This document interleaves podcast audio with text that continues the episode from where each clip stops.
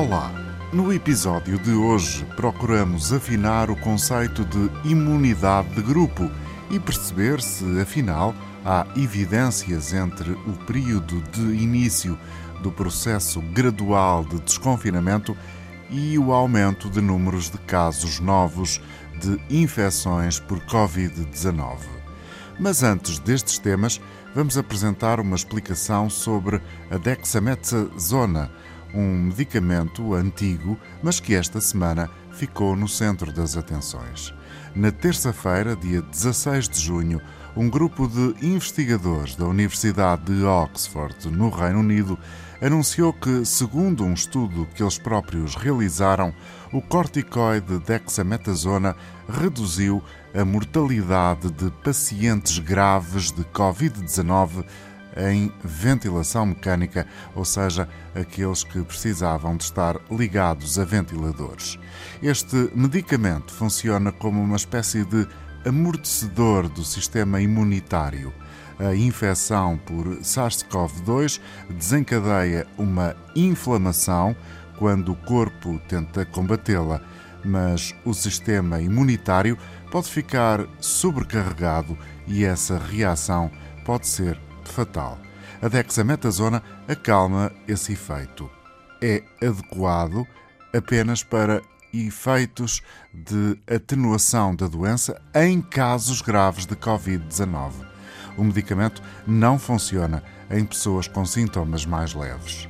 Para explicar um pouco melhor este tema, convidamos o diretor do Laboratório da Faculdade de Farmácia da Universidade do Porto, Jorge Gonçalves.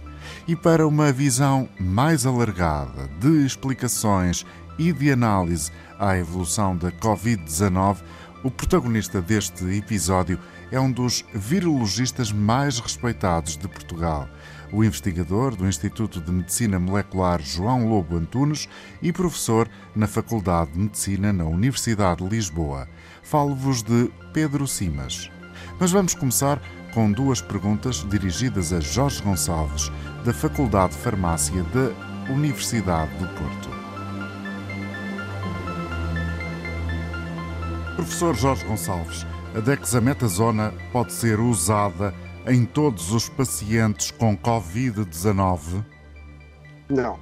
Estes, estes, medicamentos são usados, estão indicados, poderão ter vantagens apenas nos doentes com formas mais graves de doença nunca devem ser usados em doentes com formas ligeiras, nunca devem ser usados em doentes assintomáticos e muito menos devem ser usados na profilaxia.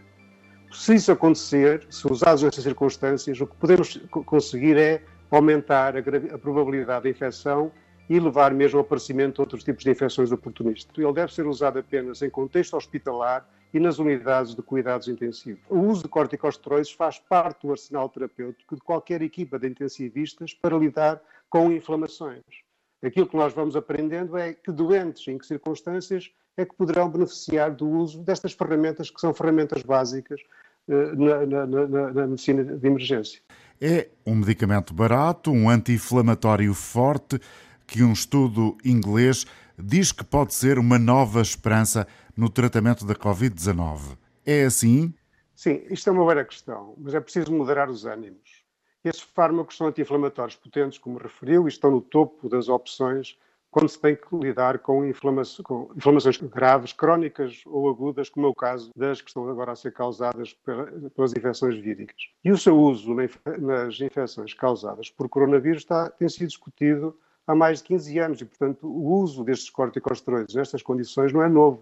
Há mesmo estudos que indicam que, no caso da Covid-19, alguns grupos já o têm usado em doentes graves. No entanto, falta-lhes uma base científica para, eh, para, justificar e encontrar o seu uso. Portanto, em vez de falarmos de uma nova esperança no uso da, da exametasona e seus análogos, é mais correto dizer que aquilo que se tem falado nos últimos dias, desencadeado por este estudo, é apenas mais um passo para aprender como é que fármacos com estas características poderão ser usados com uma melhor relação benefício-risco. Agora, neste episódio, vamos, tal como já tinha dito, socorrer-nos do conhecimento do virologista Pedro Simas.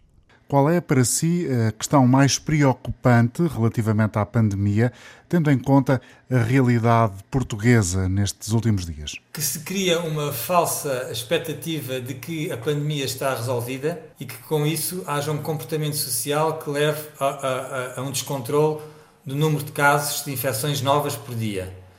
Uh, e uh, que não se consiga proteger os grupos de risco independentemente do desconfinamento. Eu acho que é muito importante desconfinar, porque a sociedade não pode estar presa em casa, mas temos que o fazer com muita seriedade e com muita cautela e temos que, principalmente, de diretamente proteger os grupos de risco, porque uh, é difícil uh, desconfinar uma população em face de um vírus pandémico. Ah, e, portanto, ah, é muito importante que se o faça com medidas muito diretas de proteção dos grupos de risco. Qual é o impacto das medidas de confinamento, de contenção? Ou seja, como é que o, o, o desconfinamento está a influenciar o, o, número de novas infecções por dia? Precisamente. Eu acho que ainda, é, portanto, o, que, o que aconteceu é que conseguimos controlar e conseguimos diminuir para um, um nível muito pequeno de número de infecções novas por dia.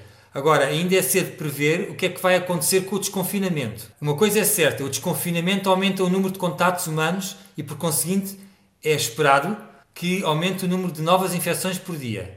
No entanto, o importante é que esse aumento não seja descontrolado. E o que é que é ser descontrolado? É que não ponha em perigo os grupos de risco. Que ao pôr em perigo os grupos de risco, se houver uma, um grande descontrole e um grande número de casos de novas infecções por dia, a probabilidade de infectar os grupos de riscos é maior e a entrada nos hospitais vai ser maior. Portanto, o desconfinamento vai ter um papel crucial também, ao mesmo tempo, na construção da imunidade de grupo e resolução da pandemia. Portanto, há aqui dois fatores que são importantes. Por um lado, o desconfinamento vai levar a um aumento do número de casos, temos é que proteger os grupos de risco. Por outro lado, esse, o aumento do número de casos de infecções vai contribuir para uma construção da da imunidade populacional e para a resolução da pandemia. Agora, uma pergunta sobre um tema que tem sido muito falado. Pedro Simas, qual é o conceito de imunidade de grupo? É um conceito um pouco difícil para uh, se entender.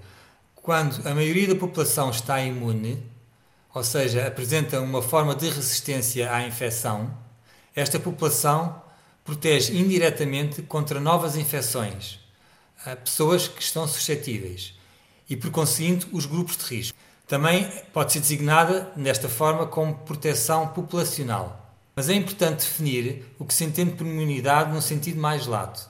Ah, pode ser, por exemplo, a capacidade de proteger totalmente contra a infecção, ou pode ser a capacidade de proteger contra a doença grave após a infecção. E como eu disse, essa proteção pode ser absoluta, ou seja, 100%, pode ser relativa, por exemplo, 90% ou 80%, em média. O que é importante é que, eh, à medida que, numa situação pandémica, que a população vai sendo infectada pelo vírus, vai haver uma resposta imunológica e vai-se criando uma imunidade nessa população e à medida que essa imunidade vai crescendo, a disseminação do vírus na população vai diminuindo e, por conseguinte, deixa de ser um problema para os grupos de risco, ou seja, vai indiretamente proteger os mais vulneráveis. Por isso é que é tão importante a construção da imunidade de grupo, que só assim, só com a construção da imunidade de grupo é que o vírus atinge um equilíbrio na população que deixa de ser uh, e deixa de ser pandémico. Professor Pedro Simas, já se sabe, uh, já há algum estudo que indique qual é a percentagem da imunidade de grupo em Portugal ou ainda não se sabe? Ainda não se sabe porque a imunidade de grupo uh, só é revelada quando se fizerem estudos serológicos, uh, que precisamente determinem qual é a percentagem de pessoas ou da população que já uh, tem anticorpos específicos contra o vírus, ou seja, que é seropositiva e que em princípio estaria imune. mas estima-se, com base nos dados de infecção mundiais, que possa haver 10 vezes mais casos que aqueles que são identificados pelos testes e, pelo, e, de uma forma clínica. E, portanto, se assim fosse, se multiplicássemos o número de casos já identificados em Portugal por 10, teríamos cerca de, de cerca de 3% de imunidade de grupo em Portugal. mas ainda não se sabe a resposta para essa pergunta. É preciso fazer os testes sorológicos. Professor Pedro Simas, o R é um indicador utilizado a nível internacional para perceber a capacidade de contágio de uma doença e subdivide-se em R0 e RT. O que é o R0 e o RT?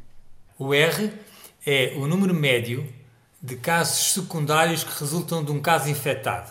E se for medido em função do tempo, designa-se de RT. O T quer, vem de tempo. Por outras palavras, eh, podemos também definir o R0 de uma forma mais simples, como a quantidade de pessoas que, em média, uma pessoa infectada passa a sua infecção, e em geral é uma, uma situação não controlada, natural, e isso define uma característica biológica dos vírus. Há vírus em que a infecção, o R da infecção é maior ou menor e torna-os mais infecciosos ou menos infecciosos. E se esta medida da quantidade de pessoas que, em média, uma pessoa infectada consegue infectar for medida num um determinado tempo, período de tempo, como por exemplo um dia, uma semana, um mês ou um ano, chama-se TRT, que é muito útil para monitorizar o que está a acontecer durante uma pandemia. O que é a taxa de letalidade e a taxa de mortalidade, tendo por eh, âmbito esta nova pandemia do SARS-CoV-2? A taxa de letalidade refere-se ao número de mortes em função do número total de casos de infecção. E a taxa de mortalidade é diferente. Esta refere-se ao número de mortes devido à infecção numa população durante um período de tempo, por exemplo, um, um ano. Ou seja, reflete quantas pessoas morrem, por exemplo, de gripe por ano, independentemente do número de pessoas infectadas. Pode dizer-se que o novo coronavírus está mais fraco? Até agora, não existem dados científicos que indiquem que o vírus está mais atenuado na sua capacidade ou de causar doença ou de se disseminar na população. Portanto, nesse sentido, a resposta é não. E isto porquê? Porque quando analisamos o genoma dos vírus isolados em todo o mundo, não existem alterações significativas, ou seja, mutações, que alterem a virulência do vírus. E isto está um bocado em conformidade com os grupos de risco continuam a ser os mesmos e não existe uma alteração significativa nesse padrão. O conhecimento, a experiência de Pedro Simas, virologista, sustentou este episódio de Covid-19. Perguntas, respostas e efeitos.